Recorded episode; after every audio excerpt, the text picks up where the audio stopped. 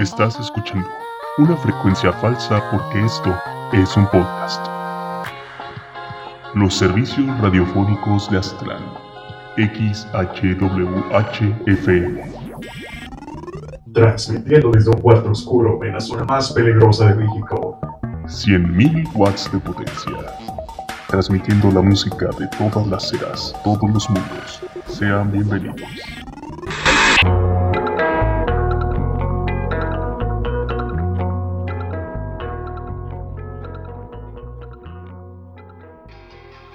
Cuando a finales de los años 80 e inicios de los años 90, la prensa británica describió por igual un sonido y actitud jamás antes atestiguados en un escenario por parte de unas bandas desconocidas y desaliñadas, no tenían idea de que estaban bautizando más que una manifestación artística, sino que un género de culto. El común denominador, que las revistas Sound y NM encontraron entre aquellos músicos emergentes fue que ninguno mantenía contacto visual con la audiencia, sino que por el contrario, tocaban sus instrumentos con la mirada hacia abajo, hacia sus zapatos. ¿O acaso era a los pedales? Todo coincidió también cuando en Sound reseñaron un gig de la banda Moose, donde su vocalista, Russell Yates, no se sabía las letras, por lo que las tuvo que escribir en un papel que pegó en el piso, para leerlas mientras cantaba así que la expresión fue casi instantánea. Hoy, en los servicios radiofónicos de Aztlán, nos adentraremos en la historia de un género de culto, profundizaremos en las raíces de su origen, pasaremos por su máximo esplendor y su decadencia. Así que relájate, toma una bebida y prepárate para escuchar la historia del shoegaze.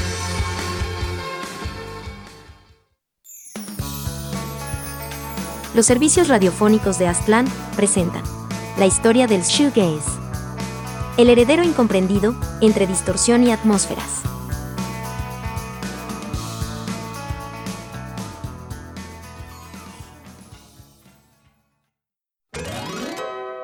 Los orígenes.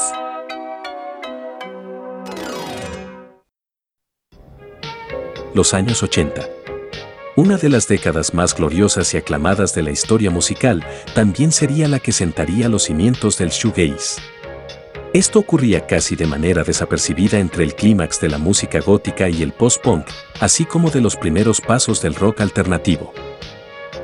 Robin Guthrie patentaba los resultados de su experimentación en los pedales con reverb y delay, en sus ensoñadoras, húmedas y medio distorsionadas guitarras que acompañaban la angelical voz de Elizabeth Fraser. Estos ensayos iban de la mano con el apogeo del New Wave y poco tiempo después darían pie a las primeras manifestaciones del Dream Pop. Así es, estamos hablando de los Cocteau Twins. También hay que dar el justo reconocimiento a los hermanos Jim y William Reid, que en aquella época, siendo unos perfectos desconocidos, editaron la primera entrega oficial del noise pop. Un precursor del shoegaze. El shoegaze nace a finales de los años 80 y principios de los 90 con un panorama incierto, momento donde otros géneros destacaban, como el post-punk y el gas rock. Un pequeño puñado de agrupaciones comenzó a generar ruido con actitud arrogante, semblante desalineado y distorsión en sus guitarras. Como bocanada de aire fresco, empezó a llamar la atención de los melómanos y de la prensa especializada.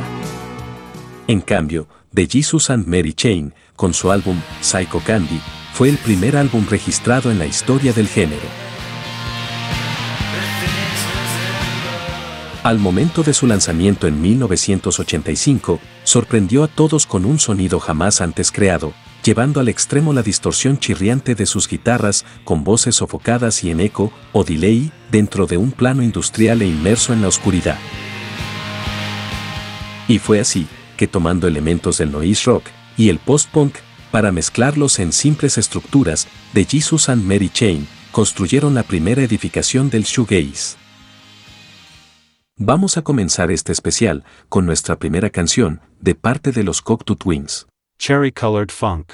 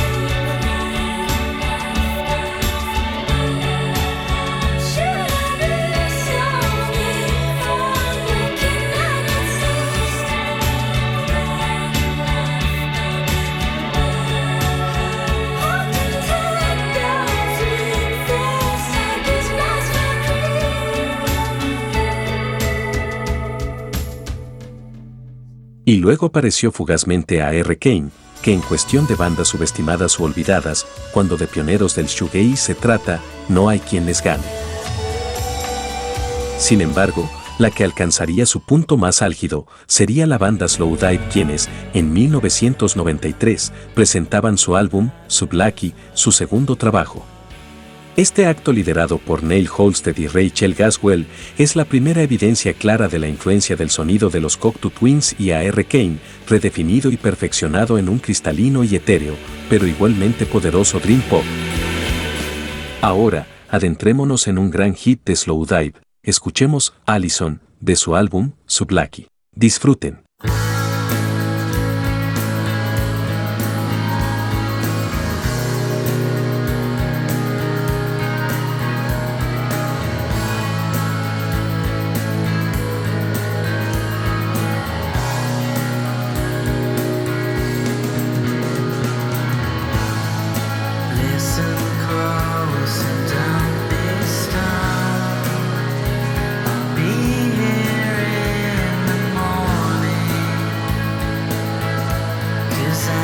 years.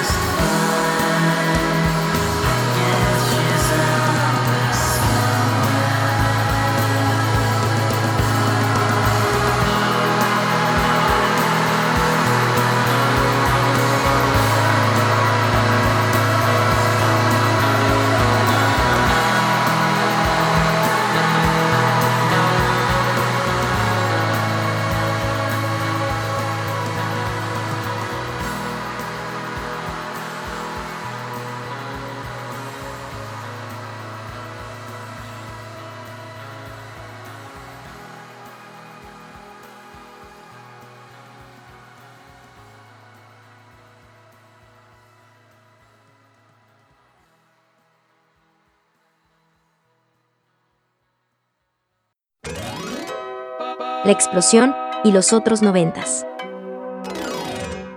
Durante la década de los 90, nuevos artistas, admirados por este nuevo sonido, se unieron a la ola y comenzaron a terminar de darle una solidez al género. Un poco antes se había editado un disco también de culto, en 1990, Nowhere, de la banda Ride, que efectuaba un prototipo del cómo debía sonar el género durante sus raíces. De entre varios de estos artistas surgió la que, posiblemente, sea la banda más importante del shoegaze, My Bloody Valentine.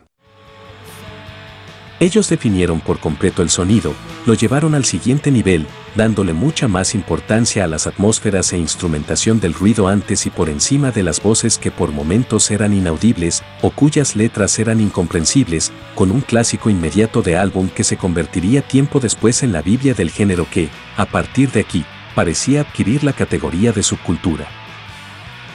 En 1991, la banda lanzaría su álbum Loveless, y aunque no fue el origen, sí fue la explosión del shoegaze como hoy lo conocemos. Es hora de que escuchemos algo de este maravilloso álbum. He aquí uno de los temas de Loveless. When you sleep,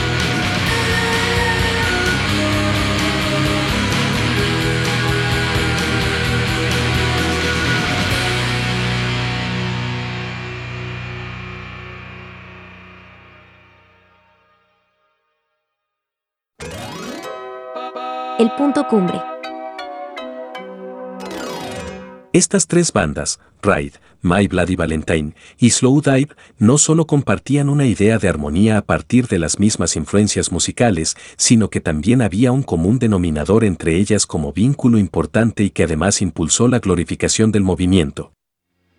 Este factor en común era Creation Records, el sello discográfico que respaldaría sus respectivas obras maestras y que seguiría editando más lanzamientos importantes en este periodo, mismas que hasta el día de hoy son motivo de apasionados debates entre fans y estudiosos sobre cuál producción es mejor o más importante que la otra.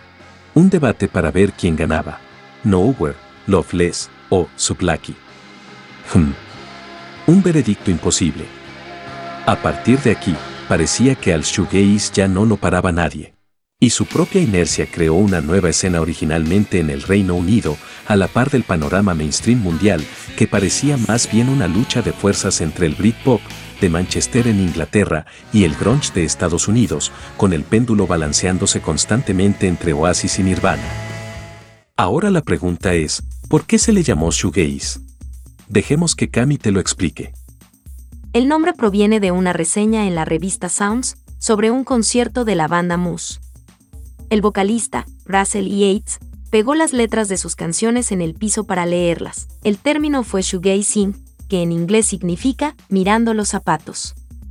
Esto se combinó con la nula interacción de los grupos con el público, quienes veían constantemente al suelo para controlar los pedales de efectos que usaban en sus instrumentos. Detrás y debajo de esa película, en lo subterráneo comenzaba la función de la detonación shoegaze a cargo de otras importantes bandas, como Chapter House, Last, siendo la primera banda del género con voces femeninas únicamente, de Telescope, o incluso Curve.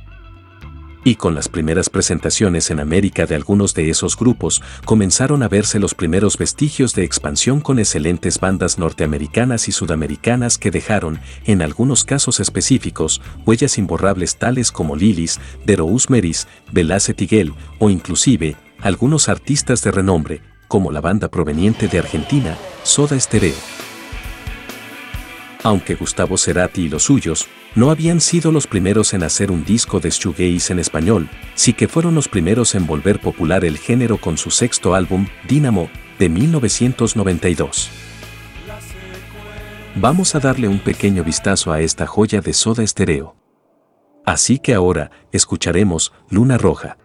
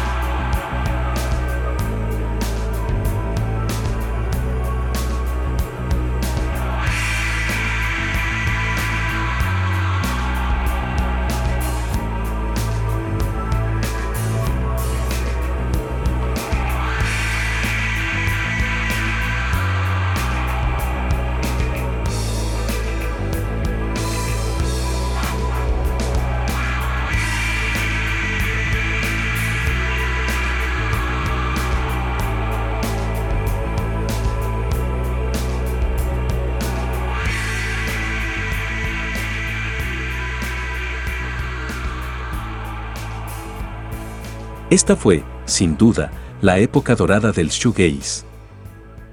El periodo de la magnificencia en la extraordinaria manifestación de una real alternativa artística que dejaría escuela para enseñar una nueva cosmovisión sonora a las próximas generaciones, tanto de músicos como de melómanos, y que los más nostálgicos aseguran no se repetirá jamás.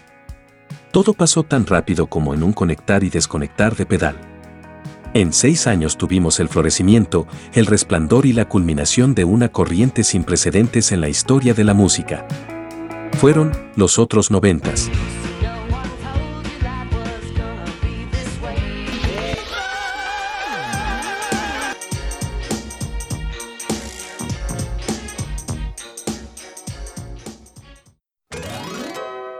Fin de siglo. La resistencia. Para finales de la década y el siglo, muchas de aquellas bandas pioneras se fueron silenciando. Y las que no lo hicieron, sí que se alejaron del sonido para intentar dominar otros géneros. Estas bandas que cambiaron de senda quizás lo hicieron motivadas por las nuevas tendencias musicales en miras al nuevo milenio, tales como el indie, la electrónica o el post-rock. Y como el shoegaze no era tendencia de masas, muchos creían que había muerto, o al menos estaba en vías de desaparecer. Nada más alejado de la realidad. Si bien, era cierto que parecía todo se terminaba tan rápido como había empezado, de las cenizas de un fuego que acababa de arder, surgieron nuevos relevos que abanderaron una resistencia muy poco valorada por los fans y la crítica, pero vital para mantener la chispa encendida y, además, con el mérito de hacerlo con menos reflectores que las agrupaciones anteriores. Estos valientes que, desde un nivel aún más subterráneo, preservaron el ideal fueron Besen y Curve, Monoland, y dos de los primeros famosos en cantar shoegaze en español, Los Planetas y Silvanie, así como los instrumentales sudamericanos, Eva Mus. Otra particularidad en este punto de la historia fue que, así como en el periodo anterior la semilla se había propagado en América, acá se probaron los primeros frutos de Asia con bandas japonesas, como Luminous Orange y Coaltar of the Deepers. Contrario a lo que muchos piensan, el cierre de los años 90 no fue del todo una etapa de vacas flacas para el shoegaze. Es verdad que no había tantas bandas como apenas unos años atrás, pero estas pocas que surgieron, y otras que perduraron, eran realmente buenas. Las teorías por las que la gama de propuestas se redujo significativamente varían. Algunos afirman que la principal razón fue que el tipo de música, a pesar de estar en boga en algunos sectores, no era precisamente radio friendly, lo que significó un obstáculo para que muchos músicos pudieran seguir abriéndose puertas, y esto también iba de la mano con la actitud poco amistosa de las bandas que se hacían prácticamente inaccesibles para la prensa impidiendo ser abordadas con un fin comercial que eventualmente les repercutiría en los bolsillos. Aún así, reafirmamos que los pocos nombres que dominaron este trecho eran dignos representantes del sonido, conservaron su espíritu así como el ruido en sus venas. Los años 2000. La nueva ola. El siglo XXI iniciaba con un futuro incierto para el shoegaze. Fue esa incertidumbre, producto de los dilemas que dejó la recta final del siglo pasado, y la apertura de la era digital con sus nuevas tecnologías, lo que llevó a muchas de las nuevas bandas que emanaban en este periodo a dudar respecto al género. Además, el inicio de los 2000 se caracterizó por la reinvención de prácticamente todos los géneros musicales, teniendo como efecto incontables subgéneros y actos revival. Y el shoegaze no sería la excepción. Entonces, entendamos esta fase como una de transición con varias pruebas para renovar el sonido, hacerlo competir con las nuevas modas y llevarlo a la vanguardia nuevamente. Algunas de las bandas que más experimentaron en este rubro, yendo desde el dream pop con estridentes sintetizadores hasta la fusión de la electrónica con el indie y otros géneros, fueron A Sunny Day in Glasgow, The Radio Department, entre otras. Sin embargo, de forma paralela y no precisamente como oposición a esa nueva ola, se destacaron otras agrupaciones que se mostraban más puristas y fieles a los principios básicos del shoegaze, recuperando la esencia tanto de esos densos zumbidos eléctricos como de las celestiales cuerdas del pop etéreo, en ambos casos con resonancia menos digitalizada o más orgánica. Estas manifestaciones más románticas fueron obras de las dos bandas más importantes de Scott Cortés, quien ya estaba presente en la década pasada tanto en colaboraciones con algunas de las agrupaciones mencionadas en sus propios proyectos. Estas bandas eran Astro Bright y Love's Lies Crashing. Es casi imposible mencionar a todos los grupos sobresalientes de este periodo. A decir verdad, esta es la etapa en la historia del shoegaze con más bandas, con propuestas muy diferentes en una escena que ya no era tan subterránea como antes. Esto es normal, si pensamos que muchos de esos fans jóvenes, quizás en su adolescencia, que crecieron en el origen y la explosión del shoegaze ya habían madurado y formado sus propias bandas, con las cuales rendirían tributo a ese sonido que los formó, y si de paso podían, innovarlo un poco, mejor para ellos. Es importante también hacer énfasis en que esta avanzada ya no era predominante en una o pocas regiones como antes, sino que ahora era global. Prácticamente existían bandas de cualquier parte del mundo, y con letras en cualquier cantidad de lenguas o incluso con canciones instrumentales, algo ya muy habitual a partir de esta década en adelante. Desde Argentina hasta México. Y desde México llegando a Japón. Pasando por Reino Unido y atravesando Alemania. El shoegaze había vuelto. Ahora pasaremos a escuchar un tema de un gran artista. Proveniente de la Tierra del Sol naciente, les traemos a I Want to Be Town del artista Okisikin. Démosle paso a este gran artista nipón.「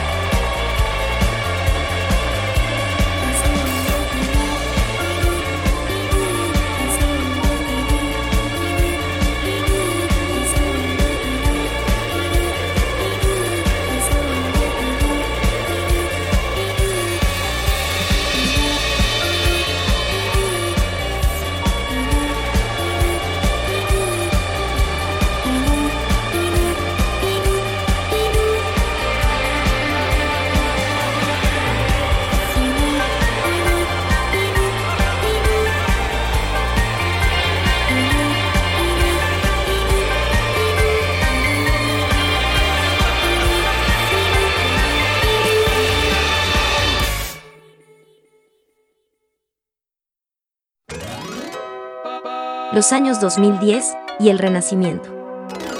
Muchos considerarán a la segunda década del milenio como una de las más célebres del shoegaze.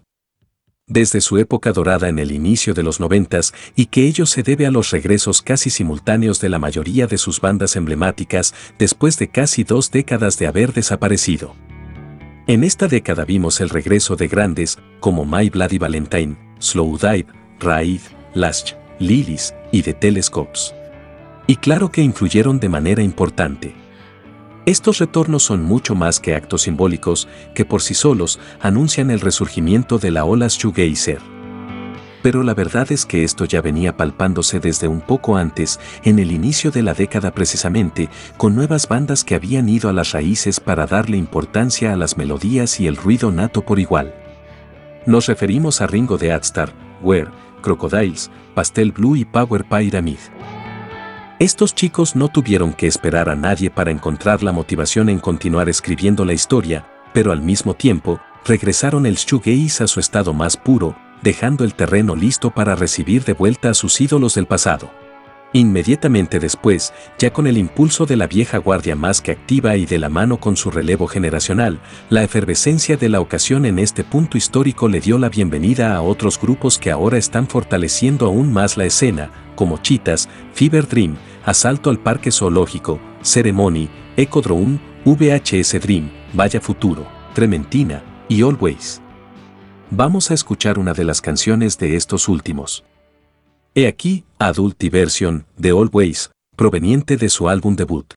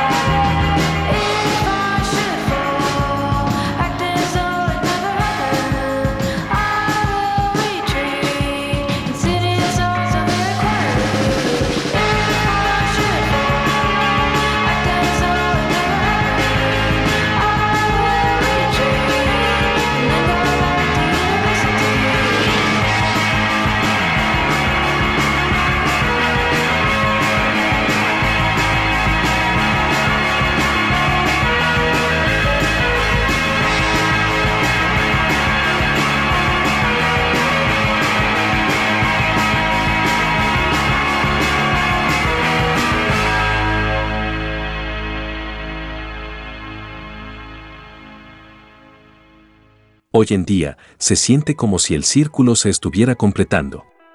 Los sabios maestros de antaño han regresado en una etapa mucho más madura en sus carreras para acompañar de cerca a una nueva generación que se ha tomado como misión el rescate de las raíces y la preservación de la esencia celestial del género. Las piezas embonaron a la perfección y comenzó a respirarse un aire en la atmósfera shoegazer con una intensidad que hacía tiempo no se sentía, posible gracias a todos los personajes del pasado que cumplieron con invaluables aportes en cada capítulo de la historia. Por ellos, ahora se termina por confirmar que el shoegaze fue, y seguirá siendo, una realidad alternativa, que el ruido realmente llegó para quedarse, que entre el melódico caos y lo abstracto de este sonido, se esconden cierta armonía devastadora y una belleza que vibra en las entrañas, perceptible solo para los que saben escuchar con cuidado detrás del estruendo del mundo. Esta es la resurrección del género, del movimiento, de la escena. Y parece que estamos muy cerca de su consagración eterna. La música siempre se ha caracterizado como una forma de expresión, un constante proceso en movimiento. Con este cambio de sonidos y estilos nacen los géneros musicales que aportan una nueva visión al panorama, sonidos que son explorados por una cantidad de bandas que los posicionan. Las cosas sucedieron muy rápido, todo era de ensueño, algunos grupos desaparecieron, algunos otros cambiaron su sonido para no extinguirse.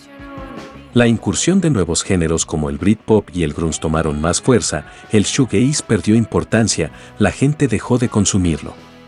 Como estrella fugaz desapareció en el espacio musical y todo se apagó.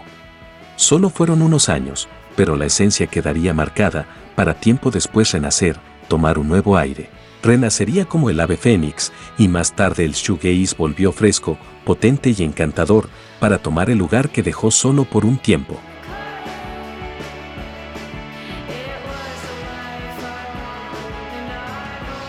Y con esto, concluimos el programa de esta ocasión. Agradecemos que nos hayas escuchado y esperamos que te hayas sentido atraído por este género musical que está volviendo a cobrar fuerzas y que posiblemente se sustente en esta década del 2020, ahora que las estéticas y esencias de los 90 se están volviendo. Si eres usuario de Spotify, te pedimos que des clic en el botón de follow para que no te pierdas los programas que subamos a la plataforma. Eso es todo por hoy. Nos vamos, no sin antes dejarte con nuestra canción favorita del shoegaze. Así que nos despedimos con este bello tema de Slowdive, llamado Sleep, proveniente de su disco inédito I Saw the Sun. Esto ha sido todo por hoy, y nos veremos hasta la próxima, aquí, en los servicios radiofónicos de Aztlán. Dirección, Slim Siggy. Narrado por Jorge Cano. Asistido por Cami.